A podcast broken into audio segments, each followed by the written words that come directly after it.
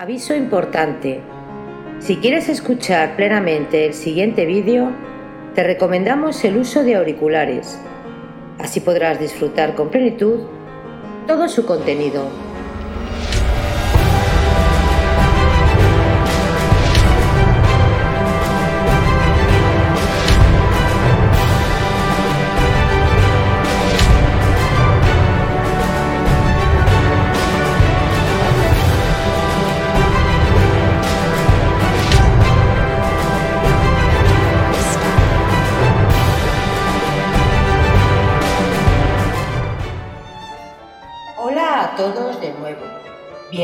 Bienvenidos a Biografías Épicas.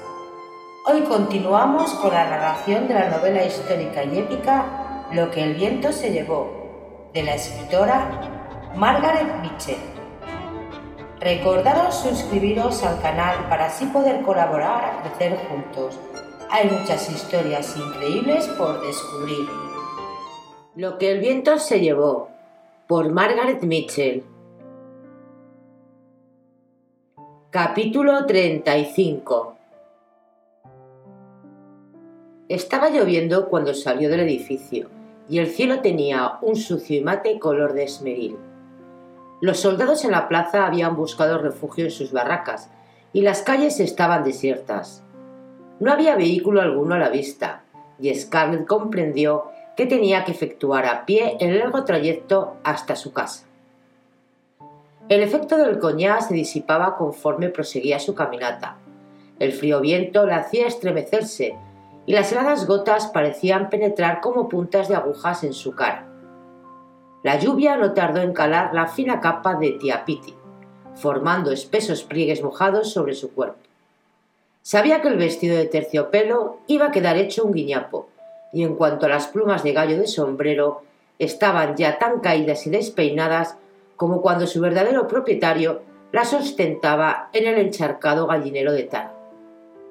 Los ladrillos de las aceras estaban rotos o bien habían desaparecido completamente.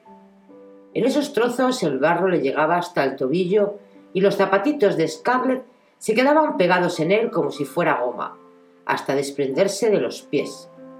Y cada vez que se inclinaba para ponérselos de nuevo el borde de su falda, se metía en el barrizal. Ni siquiera trataba ya de evitar los charcos, sino que pasaba por ellos resignadamente, arrastrando tras ella la pesada falda. Sentía como el refajo y los largos pantalones, empapados también, se agarraban a los tobillos, pero ya no le importaba dejar inservibles las ropas en las que tantas esperanzas había cifrado. Estaba helada, descorazonada y desesperada.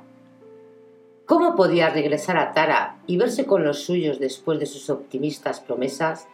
¿Cómo decirles que todos tenían que irse a donde pudiesen? ¿Cómo podría dejar todo? Los rojos campos, los altos pinos, las oscuras tierras de fondo pantanoso, el silencioso y pequeño cementerio, en donde yacía enterrada Ellen a la sombra de los cedros. El odio que sentía por Red abrasaba su corazón mientras avanzaba con esfuerzo por el resbaloso camino. ¿Qué ser más despreciable era? Esperaba de corazón que lo ahorcasen, para no tener que encontrarse nunca frente a frente con quien había presenciado su vergüenza y su humillación. Claro está que él hubiera podido sacar el dinero si hubiera querido. Oh, ahorcarlo era poco. Gracias a Dios, no podía verla ahora, con los vestidos chorreando, el pelo deshecho en mechones y castañando los dientes. Qué horrible debía de estar y cómo se hubiera reído él. Los negros junto a quienes pasaba le dirigían insolentes risas y se reían entre ellos después mientras ella tropezaba y resbalaba en el lodo, deteniéndose con fatigosa respiración para calzarse nuevamente el zapato. ¿Cómo osaban a reírse esos negros simios? ¿Cómo se atrevían a mirar insolentemente a Scarlett O'Hara, de Tara? Habría de vivirlo bastante para verlos azotados hasta que la sangre corriese por sus espaldas. Qué seres absurdos eran los yanquis al dejarlos libres para que tomaran chacota a los blancos. Conforme descendía la calle Washington, la perspectiva se hacía tan desolada como su propio corazón. Nada había en ella de la animación y alegría que había observado en la calle Peachtree. Muchas bellas casas se levantaban antes en la calle Washington, pero pocas estaban reconstruidas ahora. Ahumados cimientos y solitarias chimeneas negras, conocidas por el nombre de centinelas de Sherman, aparecían con desolada frecuencia. Senderos en los que ya crecía la hierba conducían a lo que habían sido magníficas mansiones, a viejos jardincillos que Scarlett conocía también, cubiertos ahora de hierbas secas, a peldaños para subir a los carruajes que ostentaban nombres tan familiares para ella, a postes para atar los caballos que jamás volverían a sentir el abrazo de las riendas. Viento frío y lluvia, barro y árboles desnudos, silencio y desolación. Qué mojados tenía ahora ella los pies y qué interminable era el camino hasta su casa. Oyó un chapoteo de cascos sequinos tras ella y se apartó un poco en la estrecha acera para evitar más salpicaduras de barro sobre la capa de tía Pitipat. Un cochecito de dos asientos, tirado por un cabello, ascendía lentamente la calle. Se volvió para mirarlo, resuelta a rogar que la llevasen si la persona que conducía era blanca. La lluvia le enturbiaba la visión cuando el cochecito la alcanzó, pero observó que el conductor atisbaba por encima de la lona encerada que se extendía desde el tablero del pescante hasta su barbilla. Había algo familiar en esa cara, y cuando ella se detuvo y avanzó hacia el centro de la calle para verlo más de cerca, el hombre tosió con cierto embarazo y una voz muy conocida exclamó con acento de júbilo y de asombro. No me diga que es la señora Scarlett. Oh, señor Kennedy, gritó chapoteando al atravesar la calle para apoyarse sobre la enlonada rueda, sin preocuparse ya de lo mucho que se ensuciaría su capa. En mi vida me ha alegrado tanto de ver a una persona como a usted ahora. Él se ruborizó del placer por la evidente sinceridad de sus palabras, se apresuró a escupir un chorro de jugo de tabaco al otro lado del carruaje y saltó ágilmente al suelo. Estrechó la mano de la joven y levantando la cubierta de la lona, la ayudó a subir al coche. Scarlett, ¿qué hace usted sola y por este distrito? ¿No sabe usted que es peligroso en estos tiempos? Y está usted chorreando. Tenga, arrópese los pies con la manta. Mientras él la atendía con pequeños cacareos como de gallina, ella se entregaba al deleite de que la cuidase. Era agradable tener junto a sí a un hombre que la atendiese y la riñese cariñosamente, aunque fuese esa especie de solterona con pantalones que era Frank Kennedy. Y resultaba mucho más apetecible después del brutal tratamiento de Red. Oh, qué placer daba ver una cara de su propio condado cuando se hallaba tan lejos, muy lejos de su hogar. Él iba bastante bien vestido, observó, y el cochecito era nuevo también. El caballo parecía joven y bien alimentado, pero Fran aparentaba ser más viejo de lo que era, más viejo que en Nochebuena, en que estuvo en Tara con sus soldados. Estaba flaco y curtido por los elementos, y sus ojos amarillentos se veían acuosos, hundidos en pliegues de carne blanduzca. Su barba color de canela parecía más escasa que nunca, estriada por regueros de jugo de tabaco y desigual como siempre, debido a su costumbre de tirar de ella incesantemente. Pero se mostraba vivaz y contento, en contraste con las señales de tristeza, preocupación y cansancio que Scarlett advertía en todos los rostros. ¡Qué placer es para mí verla! dijo Frank con calor. No sabía que estaba usted en la ciudad. Vi a la señora Pitipat la semana pasada y nada me dijo de su llegada. ¿No ha venido nadie de Tara con usted? Pensaba en Suelen, el viejo tonto. No, dijo ella envolviéndose en la confortable manta y subiéndosela hasta el cuello. Vine sola y no envié ningún aviso a la tía Piti. Con un chasquido de la lengua contra el paladar, Fran arreó al caballo que siguió su cuidadosa marcha por el resbaladizo arroyo. ¿Y los de Tara están todos bien? Oh, sí, bastante bien. Debía pensar en algún tema de conversación, pero le era difícil. El fracaso había entorpecido su cerebro y lo único que deseaba era arroparse en la manta y decirse a sí misma, no quiero pensar en tal ahora, pensaré más tarde, cuando no me sea tan doloroso. Si pudiese dar pie a Kennedy para que hablase de algo durante todo el camino, ella no tendría que hacer más que murmurar discretas palabras de sentimiento hasta llegar a casa. Señor Kennedy, ha sido una sorpresa verle. Ya sé que no me he portado bien no escribiendo a los amigos, pero no sabía que estaba usted en Atlanta. Me parecía que alguien dijo que estaba en Marietta. Tengo negocios en Marieta, muchos negocios, respondió él. ¿No le contó la señorita Suelen que ya tenía una tienda? Scarlett recordaba vagamente que Suelen mencionó algo acerca de Fran y de una tienda, pero nunca se fijaba mucho en lo que Suelen decía. A Scarlett le bastaba saber que Fran vivía y que pronto se llevaría a su hermano. Ni una palabra, mintió. ¿Tiene usted una tienda? ¡Qué listo es usted! Pareció algo ofendido de que Suelen no hubiese publicado la noticia, pero la lisonja le animó. Sí, tengo una tienda, una buena tienda, creo yo. La gente me dice que he nacido para comerciante. Y se rió complacido, con esa risita parecida a un croqueo que ella le parecía siempre tan cargante. Qué vanidoso imbécil, pensó. Oh, usted tendrá éxito en cualquier cosa que quiera emprender, señor Kennedy. Pero, ¿cómo logró usted instalar la tienda? Cuando le vi a usted en las penúltimas navidades, me dijo que no tenía ni un céntimo. Fran tosió un poco para despejarse la garganta, se arañó la barba y sonrió con su sonrisa nerviosa y tímida. Es una larga historia, Scarlett. Alabado sea Dios, pensó ella. ¿Acaso durase todo el resto del trayecto? Y en voz alta dijo Cuénteme, cuénteme. ¿Se acuerda usted de cuando estuvimos la última vez en Tara buscando provisiones? Bueno, poco después pasé al servicio activo. Quiero decir, a pelear de verdad. Se acabó para mí ser comisario de intendencia. Poco necesitaba esta comisaría, Scarlett, porque no podíamos encontrar nada para el ejército, y decidí que el lugar para un hombre sano era la línea de combate. Bueno, me incorporé a la caballería y luché durante algún tiempo hasta que recibí un balazo en el hombro.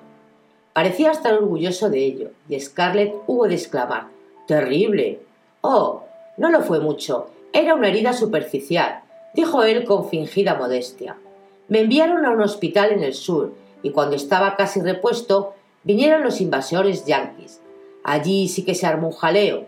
Nos avisaron a última hora, y todos nosotros, los que podíamos andar, ayudamos a sacar de allí los depósitos del ejército y el equipo del hospital para llevarlo junto a la vía y ponerlo en el tren. Teníamos un tren ya casi enteramente cargado, cuando los yanquis entraron por un extremo de la ciudad, y nosotros nos marchamos por el otro tan deprisa como pudimos. Fue triste ver, desde el techo de los furgones en donde estábamos sentados, cómo los yanquis quemaban todo lo que tuvimos que dejar en la estación. Fíjese, Scarlett, quemaron por lo menos un kilómetro de material amontonado por nosotros junto a la vía. Nosotros escapamos a duras penas, por poco, Terrible. Sí, esta es la palabra, terrible. Nuestras tropas habían vuelto ya a Atlanta por entonces, y ese tren fue enviado aquí. Bueno, la guerra no tardó en terminarse, y bien, había cantidades de loza, de catres, de colchones y de mantas que nadie reclamaba. Supongo que legalmente pertenecían a los yanquis. Creo que eso fue lo que se convino cuando la rendición. ¿No es así? Sí, eso creo dijo Scarlett distraídamente. Iba entrando en calor y se amodorraba poco a poco. No sé aún si hice bien, continuó Frank, pero por lo que yo veía, todo ello no iba a servir de mucho a los yanquis. Lo probable es que lo quemase, y nuestras gentes habían pagado su dinero para adquirirlo, y estimé que debía volver a la Confederación o a los confederados. ¿Comprende lo que quiero decir? Sí. Me alegro de que esté usted de acuerdo conmigo, Scarlett en cierto modo, tenía un peso sobre mi conciencia. Muchas personas me han dicho, no te preocupes, Fran, pero yo no me atrevía a levantar la cabeza si juzgase que lo que he hecho no estaba bien. ¿Le parece que hice bien? Naturalmente, dijo ella, sin saber realmente lo que Fran le estaba contando. ¿Por qué le atormentaba la conciencia? Cuando un hombre llega a la edad de Fran, debe haber aprendido ya a no preocuparse de cosas que no importan nada pero él siempre fue algo nervioso y remilgado y tenía cosas de vieja solterona. Me alegro mucho de que usted lo diga. Después de la rendición, lo único que yo poseía eran diez dólares en plata y nada más. No sabía verdaderamente qué hacer, pero me gasté los diez dólares en poner un tejadillo a una tienda desvantijada que había en Five Ponds y trasladé allí el equipo del hospital y comencé a venderlo. Todo el mundo necesitaba camas y colchones y loza, y yo lo vendía todo barato, porque estimaba que esas cosas eran tan mías como de los demás. Pero hice algún beneficio y compré más mercancías y la tienda marcha muy bien. Espero ganar mucho dinero con ella, si las cosas se arreglan. Al oír la palabra dinero, la mente de Scadler se despejó y quedó muy clara como el cristal. ¿Dice usted que ha ganado dinero? Al ver su interés, Fran se esponjó visiblemente. A excepción de Suelen, pocas mujeres le habían mostrado más que la acostumbrada cortesía y era halagüeño tener a una belleza como Scarlett admirada y pendiente a sus palabras. Disminuyó el paso del caballo a fin de poder relatar toda la historia antes de llegar a casa. No soy millonario Scarlett, y considerando el dinero que poseía antes, lo que tengo ahora resulta poco, pero he ganado mil dólares este año. Por supuesto, 500 sirvieron para comprar nuevos géneros, reparar la tienda y pagar el alquiler, pero he sacado 500 dólares limpios de polvo y paja, y como las cosas mejoran ciertamente, pienso sacar 2.000 el próximo año, y no me vendrán mal. ¿Sabe usted? Porque tengo otro negocio. A la mención del dinero el interés de la joven se había despertado. Bajó las espesas y gruesas pestañas para que velasen sus ojos y se acercó a él algo más. ¿Qué quiere decir eso, señor Kennedy? Él se echó a reír y sacudió las riendas sobre el lomo del caballo. Me parece que la estoy aburriendo al hablar de negocios, Scarlett. Una joven bonita como usted no necesita saber nada de negocios. ¡Qué majadero! Oh, ya sé que soy muy tonta con respecto a los negocios, pero me intereso tanto por sus asuntos, le ruego que me lo cuente todo y ya me explicará lo que yo no entienda. Bueno, mi otro negocio es un aserradero. ¿Un qué? Un taller para cortar y alisar madera. No lo he comprado aún, pero voy a hacerlo. Hay un individuo llamado Jackson que tiene uno muy arriba de la calle Peachtree y está con muchas ganas de venderlo. Necesita dinero contante inmediatamente y está dispuesto a venderlo y a continuar dirigiéndolo por un jornal semanal.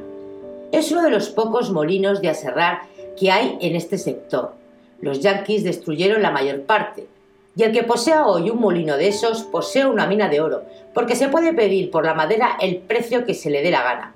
Los yanquis quemaron aquí tantas casas que no hay ya bastante para cobijar a la gente, y todo el mundo está loco por construir. La gente se vuelca ahora sobre Atlanta, acuden todas las personas de los distritos rurales que no pudieron cultivar sus fincas sin negros. Le aseguro a usted que Atlanta va a ser muy pronto una gran ciudad. Necesitan madera para hacer casas y por lo tanto yo voy a comprar ese taller tan pronto como... Bueno, tan pronto como me paguen algunas cuentas que me deben.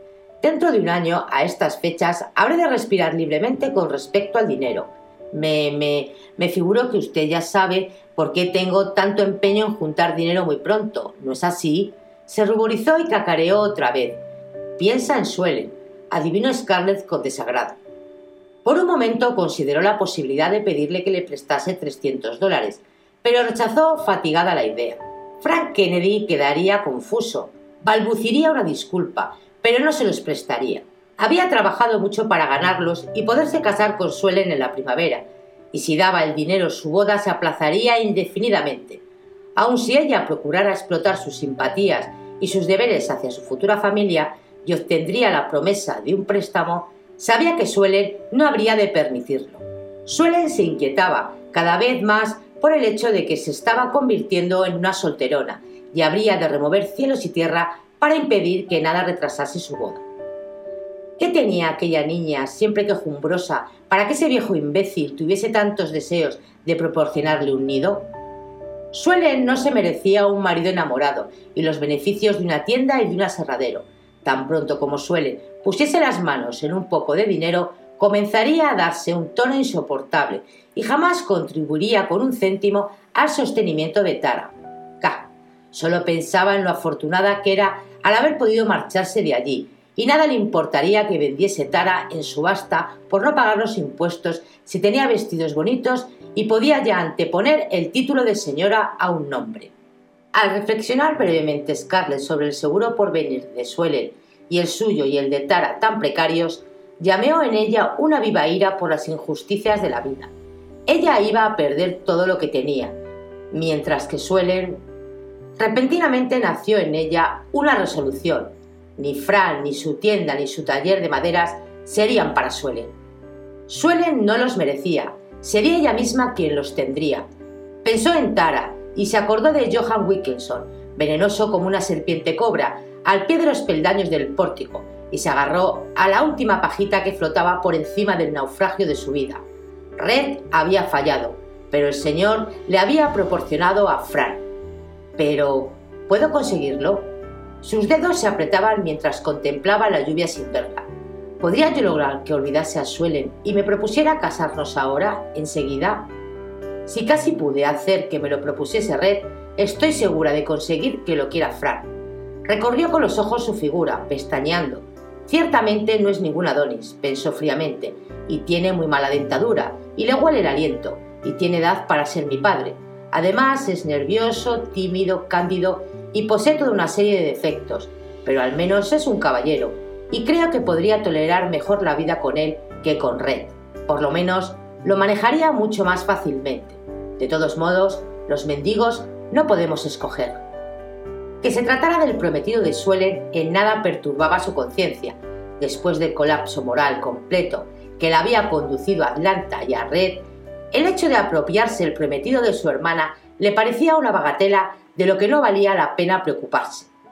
Con el resurgimiento de nuevas esperanzas, su espina dorsal se enderezó y olvidó que tenía los pies fríos y mojados. Miró a Fran tan fijamente, contrayendo las pupilas, que éste pareció alarmarse y ella bajó la mirada instantáneamente, recordando las palabras de Red.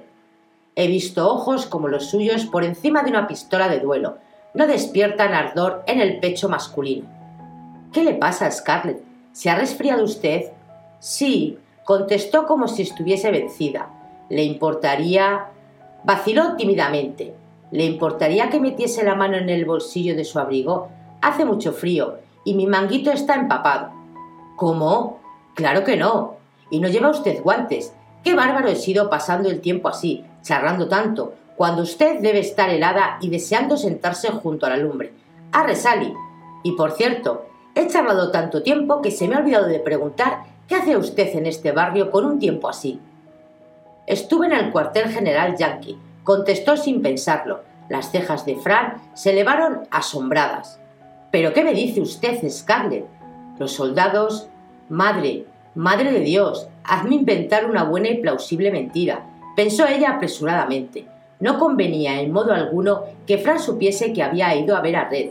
Fran tenía a Red por un gran canalla a quien era peligroso que las mujeres decentes hablasen siquiera.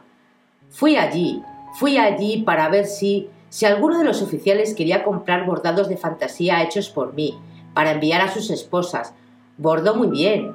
Él se recostó contra el respaldo. Su indignación luchaba con su asombro.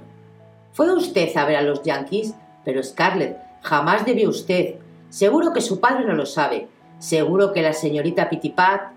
Oh, me muero si se lo dice usted a tía Pitipat. Ella exclamó con verdadera ansiedad y estalló en lágrimas. Era fácil llorar, porque se sentía entumecida y muy desgraciada, pero el efecto fue maravilloso.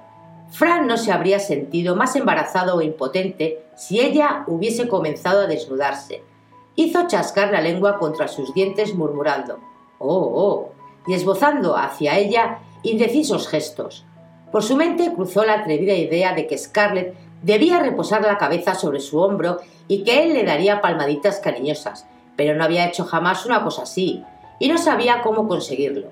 Scarlett O'Hara, tan bonita y tan mimada, Scarlett O'Hara, la más orgullosa de las orgullosas, tratando de vender su labor a los yanquis. Su corazón ardía de indignación.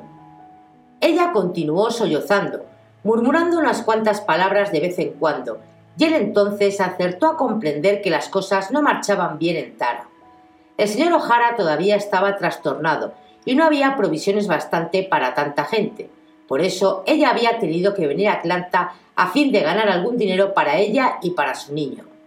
Fran hizo chascar la lengua otra vez y descubrió súbitamente que la cabeza de ella reposaba sobre su hombro. No sabía cómo estaba allí, pero estaba. Desde luego, no era él quien la había puesto así, pero tenía a Scarlett sollozando contra su pecho flaco, lo que era muy excitante y nueva sensación para él. Le dio unos golpecitos en la espalda delicadamente al principio, pero al ver que ella no protestaba, se sintió atrevido y lo hizo con más firmeza. Pobre mujer, tan femenina y aniñada, y qué valiente al tratar de ganar dinero con sus labores de aguja. Pero eso de tener tratos con los yanquis, eso era ya demasiado. No se lo diré a la señorita Pitipat, pero tiene usted que prometerme, Scarlett, que nunca más volverá a hacer una cosa así. Es un escándalo para una hija del padre de usted. Los verdes ojos de Scarlett buscaron los suyos con expresión implorante. Pero, señor Kennedy, tengo que hacer algo. Debo cuidar de mi pobrecito niño, y no hay nadie que se ocupe de nosotros ahora.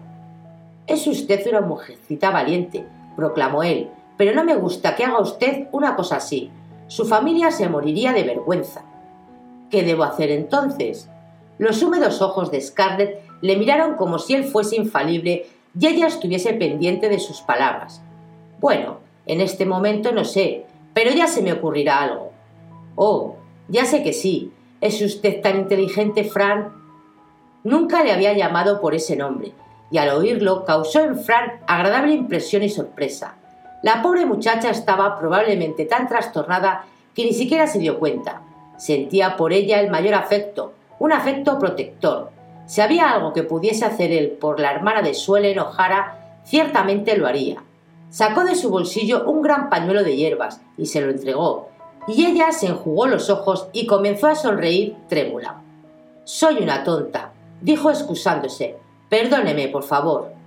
No es ninguna tonta, es usted una mujercita valiente y trata de llevar sobre sí demasiada carga. Me temo que la señorita Pitipat no puede ayudarla mucho. He oído que perdió la mayor parte de sus propiedades y que el mismo señor Henry Hamilton anda muy mal también. Solo siento no tener casa que ofrecerles como refugio, pero Scarlett, acuérdese siempre de que cuando Suelen y yo nos casemos, siempre habrá sitio bajo nuestro techo para usted y para el pequeño West Hampton. Había llegado el momento. Seguramente los santos y los ángeles la protegían cuando le daban tan magnífica oportunidad. Se las compuso para parecer muy trastornada y abrió la boca para decir algo, cerrándola después de golpe. No me dirá usted que no sabía que yo iba a ser hermano político suyo esta primavera, dijo él en tono nervioso y de buen humor. Y al ver que los ojos de la joven se llenaban de lágrimas, preguntó alarmado ¿Qué pasa? No estará enferma Suelen, ¿verdad? Oh, no, no.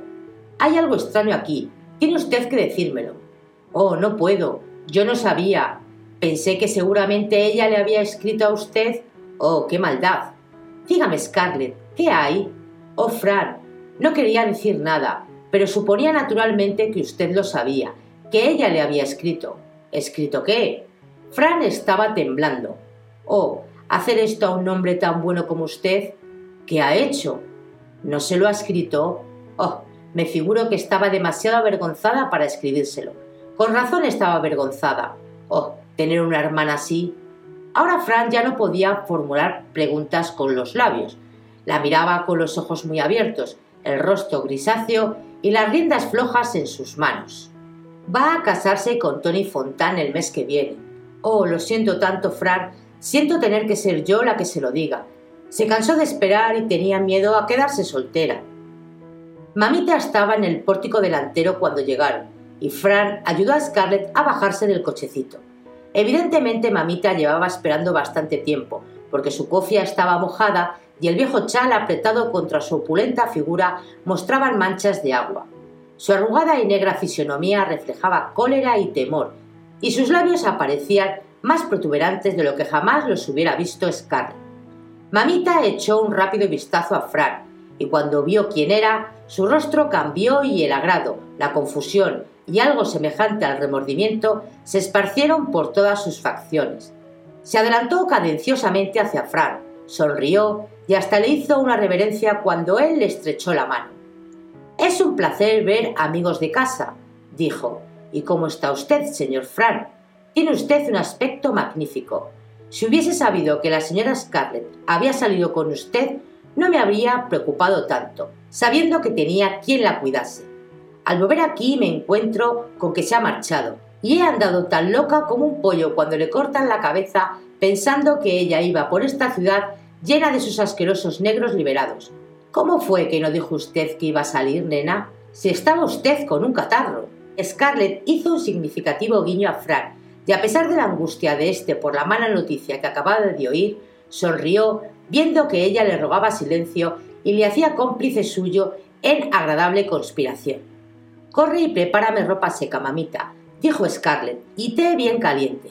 Dios mío, y su vestido nuevo se ha estropeado, gimió mamita. Menudo trabajo voy a tener secándolo y cepillándolo para que pueda llevarlo esta noche a la boda. Entró en la casa y Scarlett se inclinó acercándose a Fran y le dijo al oído Venga usted a cenar esta noche, estamos tan solas, y acompáñenos a la boda después. Sea usted nuestro caballero. Y se lo ruego, no diga usted nada a tía Piti acerca de acerca de Suelen. Le daría mucha pena, y no puedo soportar que ella sepa que mi hermana. No, no diré nada, dijo Fran apresuradamente, asustado ante la idea.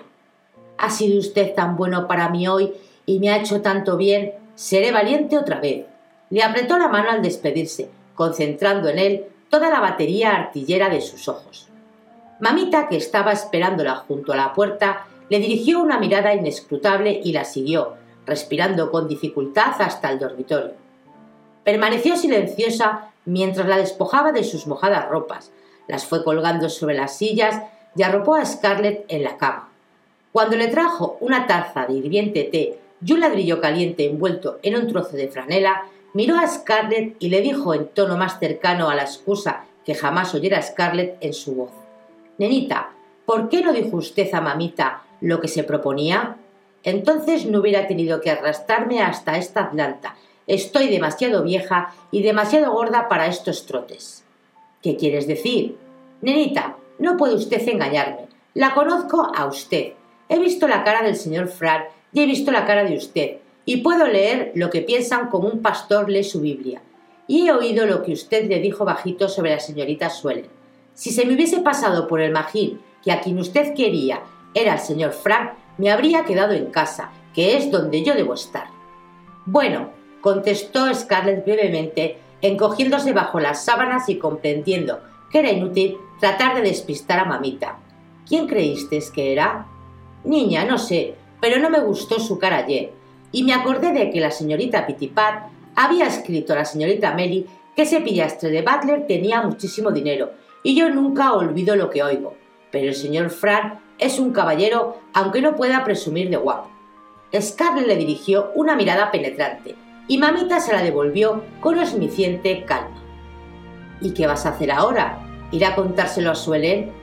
Voy a ayudar a usted en todo lo que pueda para que guste al señor Frank, respondió mamita, subiendo las ropas de la cama alrededor del cuello de Scarlett. Scarlett permaneció quieta un rato mientras mamita daba vueltas por la estancia.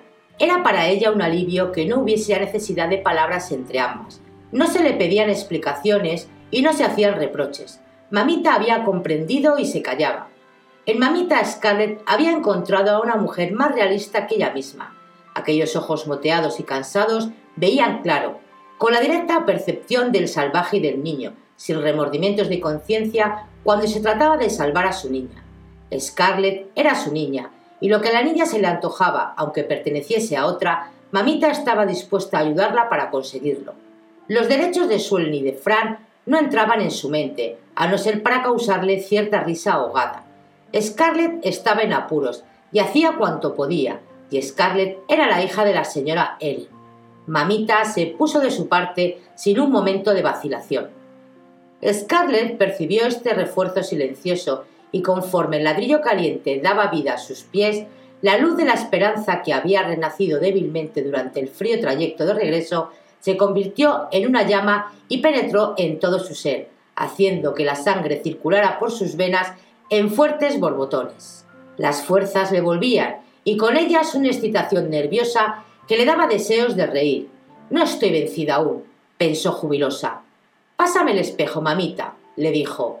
No saque afuera los hombros, ordenó mamita, entregándole el espejo con una sonrisa en sus gruesos labios. Scarlett se miró en él. Estoy tan blanca como un espectro, dijo, y mi pelo parece la cola de un caballo. No está usted tan linda como de costumbre. Mmm, llueve mucho. A cántaros, ya lo sabe usted. Bueno, pero a pesar de eso tienes que ir al centro de la ciudad para un encargo. Yo no salgo con un tiempo así. Sí sales, o iré yo misma. ¿Qué tiene usted que hacer que no pueda esperar? Me parece que ya ha hecho bastante por hoy. Necesito, dijo Scarlett mirándose atentamente al espejo, una botella de agua de colonia. Podrás luego lavarme la cabeza y friccionarme con colonia. Y cómprame un tarrito de bandolina para sujetar el cabello. No voy a lavarle la cabeza en un día como este y no voy tampoco a ponerle colonia en la cabeza como si fuese usted una mujer perdida. No lo haré mientras me quede un soplo de vida. Sí, mujer, mira en mi bolsillo. Saca la moneda de oro de cinco dólares y vete a la ciudad. Y mamita, ya que vas allí, tráeme también un tarro de colorete. ¿Y eso qué es? preguntó mamita con desconfianza. Scarlett devolvió su mirada con una frialdad que estaba muy lejos de sentir. No había medio de saber hasta qué punto se podía dominar a mamita. No te importa, tú lo pides y nada más. Yo no compro nada sin saber lo que es. Bueno, es pintura, ya que eres tan curiosa. Pintura para la cara. Y no te quedes ahí inflada como un sapo. Anda. ¿Pintura? prorrumpió mamita. ¿Pintura para la cara? Bueno, no es usted tan mayor que no le pueda aún dar unos azotes. En mi vida me he escandalizado tanto. ¿Ha perdido usted el juicio? La señora Ellen se estará revolviendo en su tumba pintarse como una... Tú sabes muy bien que la abuela Róbila se pintaba y... Sí, y llevaba solo una enagua, y la obedecía en el agua para que se le pegase más y mostrase la forma de las piernas. Pero no va usted a hacer cosas así. Aquellos tiempos de cuando la vieja señora era joven eran escandalosos, pero los tiempos han cambiado y... Dios santo, basta ya, exclamó Scarlett, perdiendo la paciencia y apartando de un lado las ropas de la cama. Ya te estás volviendo a Tara. No puede usted mandarme a Tara si yo no quiero ir. Soy libre, respondió mamita enardecida. Yo me quedo aquí. Vuélvase usted a la cama. ¿Quiere usted pescar una pulmonía? Deje usted ese corsé. Déjelo usted quieto, niña. Pero, señora Scarlett, yo no voy a ninguna parte con este tiempo. Dios mío, ahora sí que es usted lo mismo que su padre. Vuélvase a la cama. Yo no puedo ir a comprar pintura. Me moriría de vergüenza. Todo el mundo sabría que es para mi niña. Señora Scarlett, es usted tan preciosa que no necesita pintura. Nenita, son cosas que no usan más que las mujeres malas. Bueno, pero son las que consiguen lo que quieren, ¿no es verdad? Jesús, tener que oír esas cosas. Querida, no digas cosas semejantes. Deje usted esas medias mojadas, niña. No puedo dejarla que vaya usted misma a comprar esas porquerías. La señora Ellen me atormentaría en mis sueños. Vuélvase a la cama. Iré yo. Miraré a ver si encuentro una tienda en donde no nos conozcan. Aquella noche, en la casa de la señora Elsie, cuando Fanny se había casado ya y el viejo Levi y los demás músicos templaban sus instrumentos para el baile, Scarlett miró con placer en derredor suyo. Era tan excitante para ella encontrarse nuevamente en una fiesta de esta índole, se sentía satisfecha de la calurosa acogida que se le había dispensado. Cuando entró en la casa del brazo de Fran, todo el mundo se había precipitado hacia ella con gritos de alegría y de bienvenida. La besaron, le dieron fuertes apretones de mano, le dijeron cuánto la habían echado de menos y le aseguraron que no debía volver nunca a Tara. Los hombres parecían haber olvidado que ella había tratado de destrozar sus corazones en otros tiempos, y las chicas que había hecho lo imposible por quitarle sus novios y pretendientes. Incluso la señora Meriwether, la señora Whittle, la señora May y otras damas de edad que se habían mostrado frías con ella durante los últimos días de guerra, olvidaron su conducta ligera y su propia desaprobación y recordaron solo que Scarlett había sufrido mucho en la derrota común y que era la sobrina de la señorita Pitipat y la viuda de Charles. La besaron y le hablaron con gentileza, lamentaron con lágrimas en los ojos la muerte de su querida madre y le preguntaron extensamente por su padre y por sus hermanas, todos pedían noticias de Melanie y Ashley y querían saber por qué no habían regresado a Atlanta. A pesar del placer que le causaba tal acogida, Scarlett sentía una vaga inquietud que trató de disimular acerca del aspecto de su vestido de terciopelo. Este estaba todavía húmedo hasta las rodillas y manchado por el borde, a despecho de los frenéticos esfuerzos que mamita y la cocinera hicieron con una tetera de agua hirviendo un cepillo limpio y grandes sacudidas ante la encendida chimenea. Scarlett temía que alguien notase tales detalles y adivinase que este era el único vestido decente que poseía. No obstante, la consolaba un poco pensar que muchos de los vestidos que llevaban otras invitadas tenían mucho peor aspecto que el suyo. Eran antiguos y la mayoría de ellos revelaban haber sido recientemente remendados y planchados. Por lo menos el vestido de Scarlett estaba completo y era nuevo, por mojado que estuviese. En verdad era el único vestido nuevo que se vio en la ceremonia, exceptuando el satinado vestido de novia de Fanny. Recordando lo que tía Pitty le había dicho acerca de las finanzas de los Sales, tenía curiosidad por saber de dónde había salido el dinero para el vestido y para las decoraciones, refrescos y música que les debieron costar un pico. Dinero prestado probablemente, a menos que todos los parientes de Ailsin hubiesen cotizado para hacer que Fanny pudiese casarse con cierto esplendor. Tales bodas en tiempos tan difíciles parecían a Scarlett un despilfarro comparable a las lápidas para los hermanos Tarleton y experimentaba la misma irritación y la misma ausencia de compasión que sintió cuando estuvo en el minúsculo cementerio de los Tarleton. Los tiempos en que se gastaba el dinero a manos llenas habían pasado. ¿Por qué persistía la gente en llevar el tren de vida de antaño cuando los tiempos eran ahora tan distintos? Pero dejó de lado este momentáneo enojo.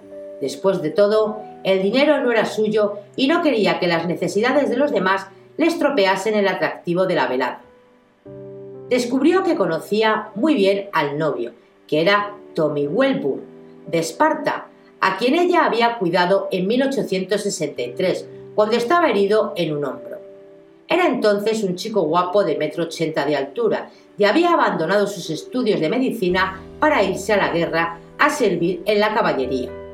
Ahora parecía un viejecito, encorvado como había quedado por una herida en la cadera. Caminaba con cierta dificultad y como había observado tía Pitipat, tenía que abrir las piernas de un modo muy desagradable. Pero parecía no darse cuenta de su apariencia o no le importaba, y su actitud era la de un hombre que no necesitaba ayuda de nadie. Había abandonado toda esperanza de continuar sus estudios y era ahora contratista, disponiendo de una cuadrilla de irlandeses que construían el nuevo hotel. Scarlett se preguntó cómo se las arreglaba para realizar ese trabajo tan penoso, pero se cayó comprendiendo que nada es imposible cuando la necesidad apremia. Tommy Hund Elsing y el pequeño Ren Picard, que parecía un mico, estuvieron charlando mientras se retiraban las sillas y los muebles junto a la pared como preparativo para el baile. Hood no había cambiado desde que lo vio en 1862. Era todavía el mismo muchachito delicado, con el mismo ricito de pelo castaño claro colgando sobre la frente, y las mismas manos finas visiblemente inútiles para el trabajo manual, que ella recordaba tan bien. Pero René había cambiado desde aquel permiso que obtuvo cuando se casó con Maybelline Meriwether. Todavía conservaba en sus ojos la malicia francesa y el ímpetu vital de los criollos, pero a pesar de sus fáciles risotadas, había en su fisonomía cierta dureza que no tenía en los primeros días de la guerra, y el aire de refinada elegancia que lo impregnaba cuando lucía su elegante uniforme de zuavo había desaparecido. Mejillas como la rosa, ojos como la esmeralda, dijo con su perceptible acento francés al besar la mano de Scarlett, rindiendo homenaje a los afeites que animaban el rostro de la joven. Tan linda como cuando la vi por primera vez en el bazar de caridad, ¿se acuerda?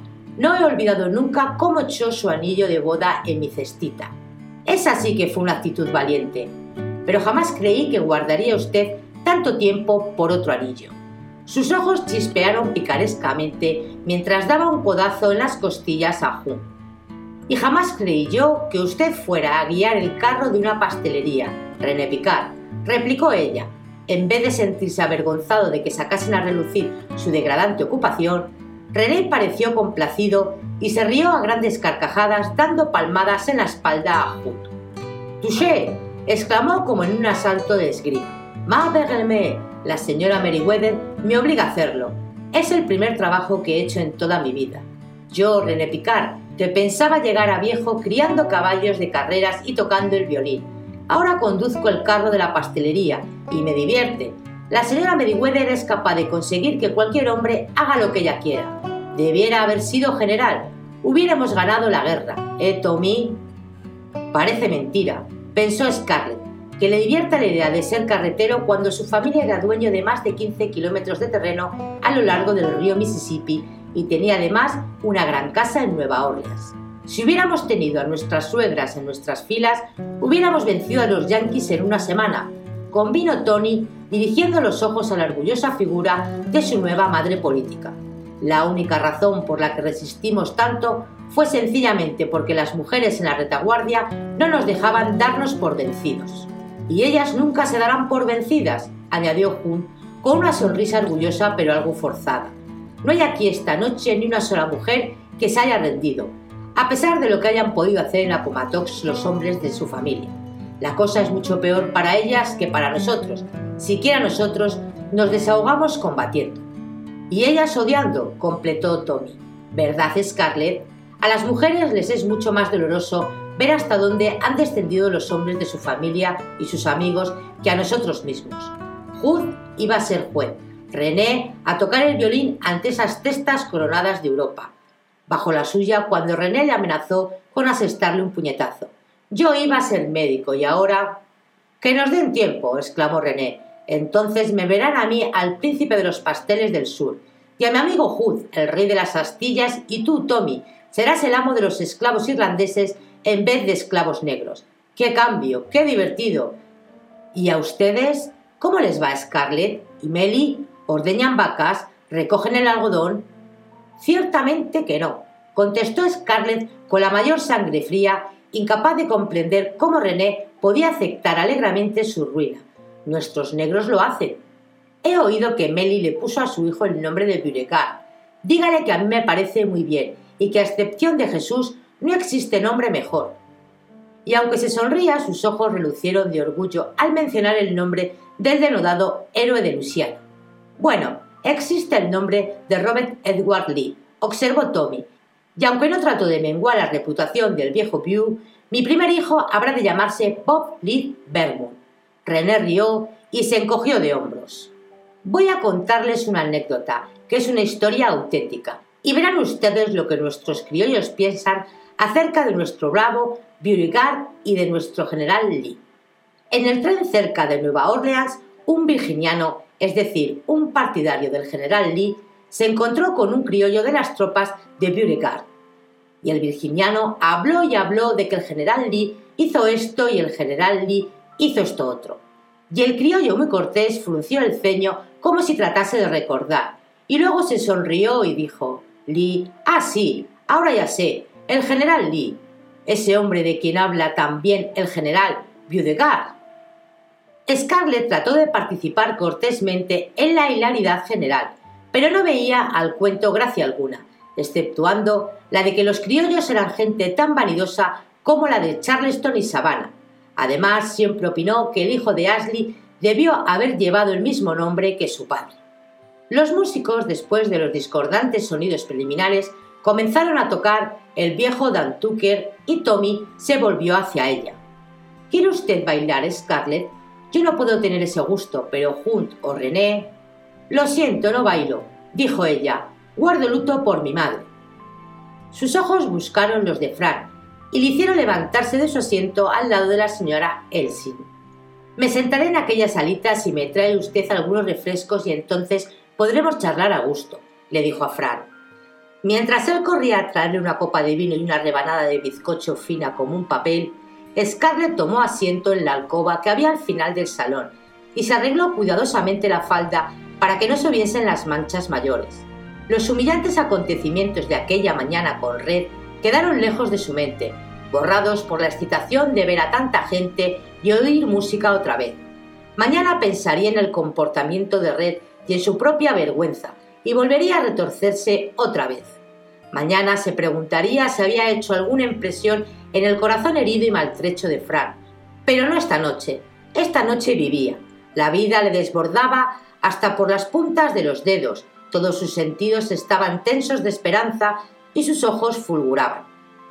Desde la alcobita miró el enorme salón y contempló a los que bailaban, acordándose de cuán hermosa era esa estancia cuando ella fue a Atlanta por primera vez. Entonces el piso de parqué brillaba como el vidrio, y por encima la gran lámpara con sus centenares pequeños prismas recogía reflejaba todos los detalles de sus velas, lanzándolos otra vez de forma de diamantes, zafiros y rubí por toda la sala. Los viejos retratos de las paredes mostraban su dignidad y cortesía y parecían mirar a sus huéspedes con aire de amable hospitalidad. Los sofás de palo de rosa eran mullidos y acogedores, y uno de ellos, el más ancho, había ocupado el lugar de honor en la salita en donde ella se sentaba ahora. Era el asiento favorito de Scarlett en todas las fiestas. Desde aquel sitio se divisaba el prolongado panorama del salón y del comedor antiguo, como la mesa ovalada de caoba a la que podían sentar veinte comensales, con veinte sillas de esbeltas patas arrimadas a la pared, la maciza consola y el aparador cargado de pesada plata y de candelabros de siete brazos, vasos, vinagretas, jarras, botellas y relucientes copitas.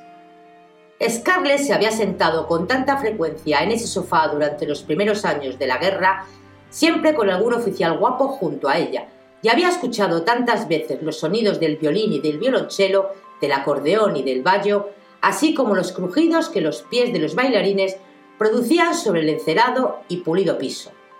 Ahora la gran lámpara colgaba sin luces, estaba torcida y estropeada, y la mayor parte de sus cristalinos prismas se hallaban rotos, como si los ocupantes yanquis hubiesen hecho de aquella obra de arte un blanco para sus botas. Ahora solo una lámpara de petróleo y unas cuantas velas alumbraban la estancia, y era la llameante y chisporroteante leña en la amplia chimenea la que proporcionaba más claridad. Su inquieto resplandor permitía ver hasta qué punto el piso estaba ahora irremediablemente deteriorado, estriado y astillado. Los oscuros rectángulos en el desteñido papel de las paredes evidenciaban que en otros tiempos colgaban allí bellos cuadros y retratos de familia, y las anchas grietas del estuco rememoraban el día en que una granada estalló en la casa durante el sitio, destrozando parte del tejado y del segundo piso. La pesada mesa de caoba, con sus botellas de cristal tallado, todavía presidía el espacioso comedor, pero estaba toda arañada y sus rotas patas delataban improvisadas reparaciones. El aparador, la plata y las esbeltas sillas habían desaparecido. Faltaban también los cortinajes de damasco amarillo oscuro que cubrían las arqueadas ventanas al extremo de la estancia, y solamente quedaban restos de los visillos de encaje, limpios, pero visiblemente zurcidos. En lugar del viejo sofá curvado que tanto le gustaba, había uno duro blanco poco confortable. Se sentó en él con la mejor voluntad posible, deseando que su falda estuviese suficientemente presentable para poder bailar. Qué agradable sería poder bailar otra vez. Pero por supuesto, más podía hacer con Fran, en esta retirada alcobita que girando por el salón, ya que aquí podía aparentar escuchar fascinada su conversación y alentarle a dar nuevos vuelos a su fantasía. Pero la música era ciertamente incitante. Su zapatito marcaba nostálgicamente el compás al ritmo del pesado pie del viejo Levi, que pulsaba un banjo y anunciaba las figuras de la danza de los lanceros. Los pies se arrastraban, siseaban y repiquiteaban en el suelo conforme las dos filas de bailarines avanzaban la una hacia la otra, retrocedían y giraban para formar un pasillo arqueando los brazos. El viejo Dan Turkel se bebió una azumbre, media vuelta a la pareja, se cayó en el fuego y apagó la lumbre. Más ligera, señoritas. Después de los monótonos y agotadores meses en Tara, era agradabilísimo oír otra vez la música y el ruido de los pies que bailaban. Muy grato ver rostros familiares que se reían a la débil luz repitiendo antiguas bromas y chistes, conversando, discutiendo y filtreando. Era como volver a la vida después de estar muerta. Casi le parecía que habían regresado los antiguos tiempos, si al menos pudiese cerrar los ojos y no ver los raídos y reformados vestidos, las remendadas botas masculinas y zapatitos femeninos, si al menos su imaginación no evocase la fisonomía de los muchachos que ahora no tomaban parte en los lanceros casi podría pensar que nada se había alterado. Pero mientras contemplaba a los viejos agrupados en el comedor junto al frasco de vino, a las matronas que se alienaban a lo largo de la pared cuchicheando tras sus manos faltas de abanicos y a los bailarines que se agitaban, se le ocurrió la idea repentina de que todo estaba tan cambiado como si aquellas familiares figuras fueran fantasmas. Parecían iguales, pero eran diferentes. ¿Por qué? ¿Era solo que todos tenían cinco años más? No, era algo más que el mero transcurso del tiempo. Algo les faltaba a ellos y a su mundo. Cinco años antes, una sensación de seguridad los envolvía tan completa y suavemente que ni siquiera se percataban de ella. A su amparo habían florecido, ahora se había disipado, y con ella la emoción de antaño, la sensación de que les aguardaba algo delicioso y excitante a la vuelta de la esquina, el antiguo hechizo de su manera de vivir. Sabía que ella misma había cambiado también, pero no había cambiado de igual modo que ellos, y esto la intrigaba. Desde su asiento los contemplaba y se sentía como una extraña entre los demás, tan extraña y solitaria como si viniese de otro mundo, hablando un idioma que ellos no entendían, como ella no comprendía el suyo. Vio entonces que este sentimiento era el mismo que había experimentado ante Ashley.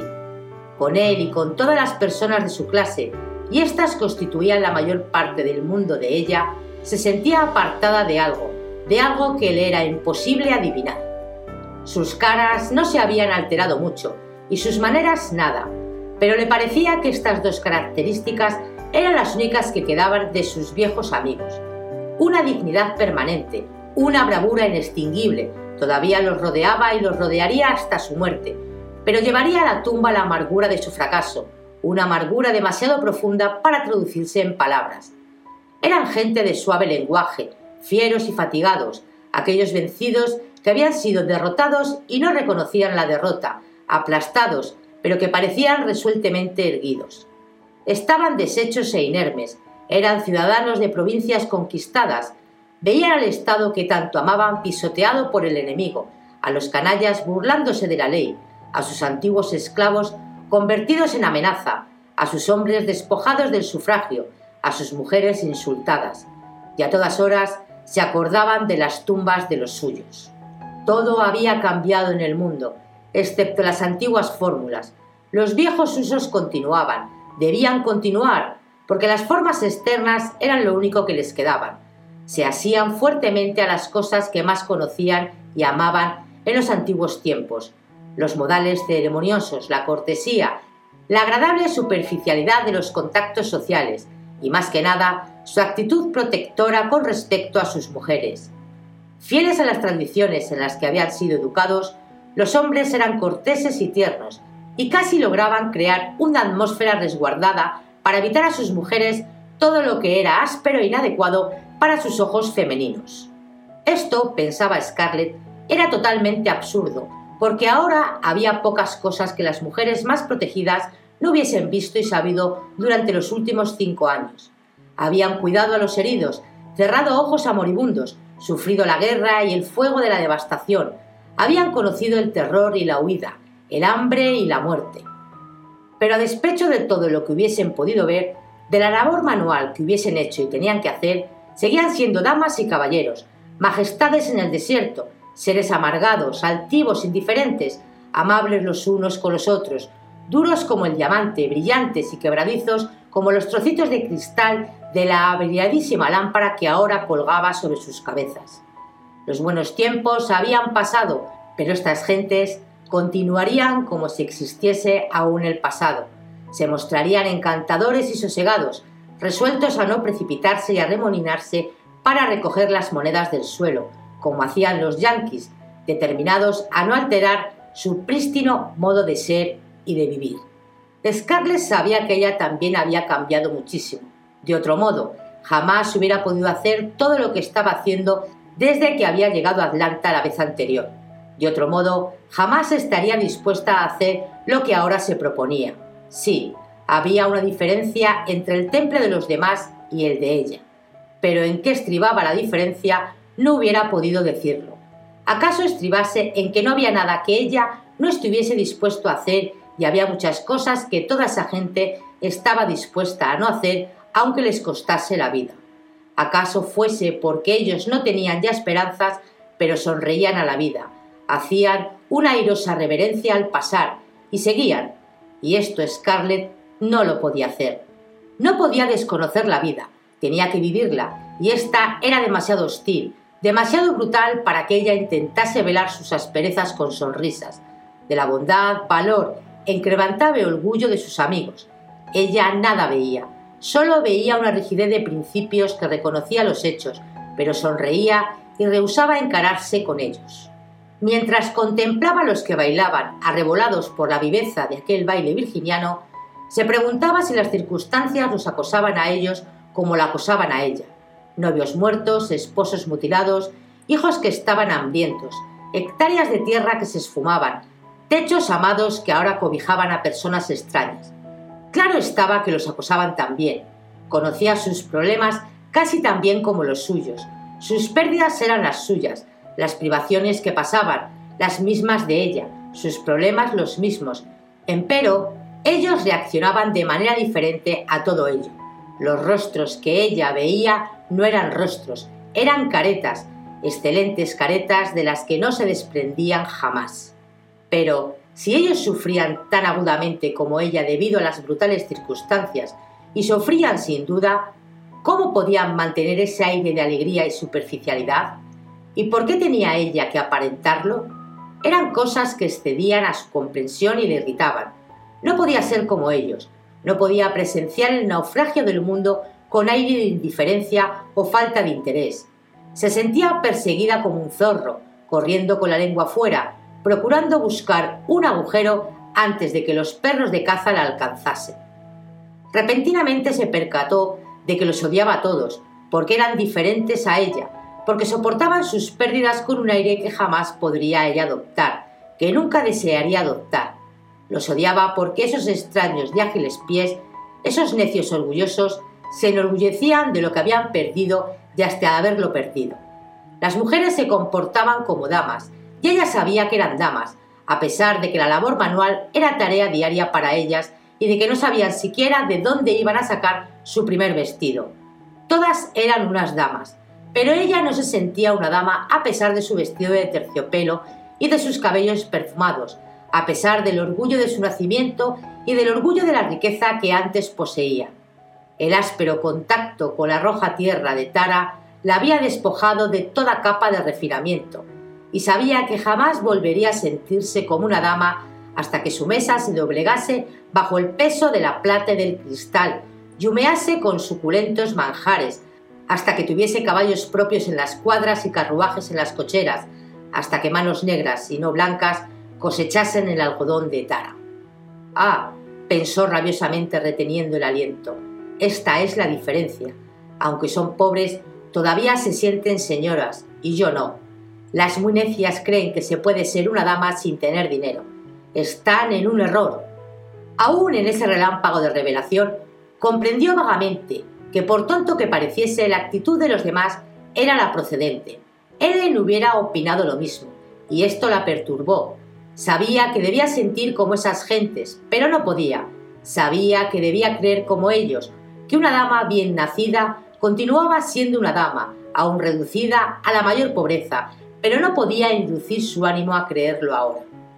Toda su vida había oído censurar a los yanquis porque sus pretensiones al señorío se basaban en la riqueza, no en el nacimiento ni en la educación.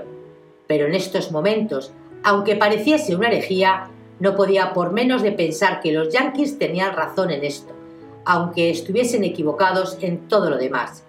Para ser una dama se necesita dinero. Sabía que su madre se había desmayado si hubiese llegado a oír tales palabras en boca de su hija.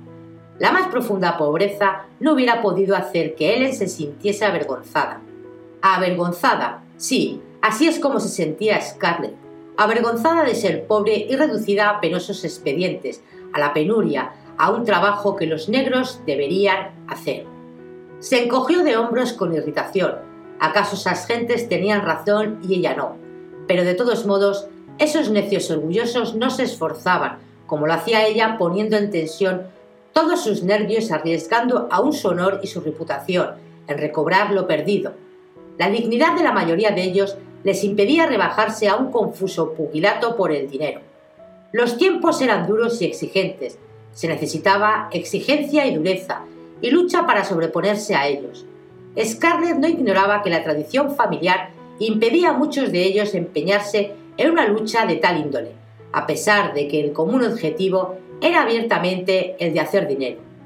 Todos pensaban que era vulgar ir abiertamente a la caza del dinero, incluso hablar de dinero. Naturalmente se daban algunas excepciones.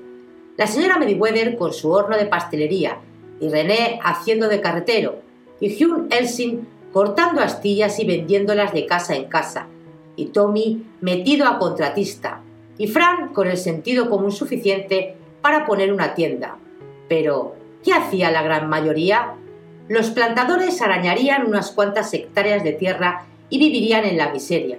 Los abogados y los médicos retornarían a sus profesiones y a esperar clientes que acaso no aparecieran jamás. Y el resto, los que habían vivido ociosamente de sus rentas, ¿qué sería de ellos? Pero ella no iba a ser pobre toda su vida, no iba a sentarse y guardar pacientemente un milagro que la salvase. Iba a zambullirse en el remolino de la vida para sacar de él todo lo que pudiese. Su padre había comenzado como un pobre joven inmigrante y había ganado con su esfuerzo los vastos campos de Tara. Lo que él había hecho, su hija podía hacerlo también. No era ella como esas gentes que se jugaban todo lo que poseían a una causa que había desaparecido ya, y que se contentaban con estar orgullosos de haber perdido esa causa, porque ésta valía cualquier sacrificio. Ellos extraían su denuedo del pasado, ella encontraba el suyo en el futuro, y Frank Kennedy, hoy en Tara, representaba su futuro. Al menos tenía la tienda y tenía dinero contante, y si podía casarse con él y manejar ese dinero, sabía que podría ir tirando en Tara por un año más. Y después de esto, Frank debía comprar el aserradero. Era obvio lo deprisa que se iba reconstruyendo la ciudad, y cualquiera que estableciese un negocio en maderas ahora, cuando existía tan poca competencia, poseería una mina de oro. Esta es la destrucción que él previó, pensó Scarlett, y no se equivocaba. Ganará dinero cualquiera que no tenga miedo a trabajar o a cogerlo. Vio que Fran atravesaba el saloncito y venía hacia ella con un vasito de licor de moras en la mano y un bocado de bizcocho en un platillo, y sus labios dibujaron una sonrisa. No se le ocurrió preguntarse si por Tara valía la pena casarse con Fran. Sabía que Tara valía más que nada y no se preocupó de otra cosa. Le sonrió mientras bebía el licor a sorbitos, consciente de que sus mejillas lucían rosados tonos más atrayentes que los de ninguna de las chicas que bailaban. Apartó las faldas para que él se sentase a su lado y agitó el pañuelo suavemente para que el aroma de la colonia llegase a su olfato. Se sentía orgullosa de esa colonia, porque ninguna de las otras damas la usaba, y Fran se había dado cuenta de ello. En un arranque de atrevimiento, le había dicho en voz baja que ella tenía el color y la fragancia de una rosa si al menos no fuese tan tímido, le hacía pensar en un medroso conejo silvestre. Si al menos poseyese Fra la galantería y el ardor de los chicos Tarleton, incluso la descarada osadía de Red Butler, pero si poseyese tales cualidades, habría sido suficientemente listo para percibir la desesperación que se ocultaba bajo aquellos párpados que se bajaban modestamente. Él era incapaz de adivinar lo que una mujer se proponía. Era una suerte para Scarlett que fuera así, pero ello no hacía que aumentara su estima hacia Fran. Fin del capítulo 35 de Lo que el viento se llevó. Si queréis el próximo capítulo en breve, deja tu comentario y tu like. Y tan pronto como me sea posible, tus deseos se harán realidad. Y recuerda, si no quieres perderte ningún capítulo, suscríbete. Gracias y hasta el siguiente vídeo.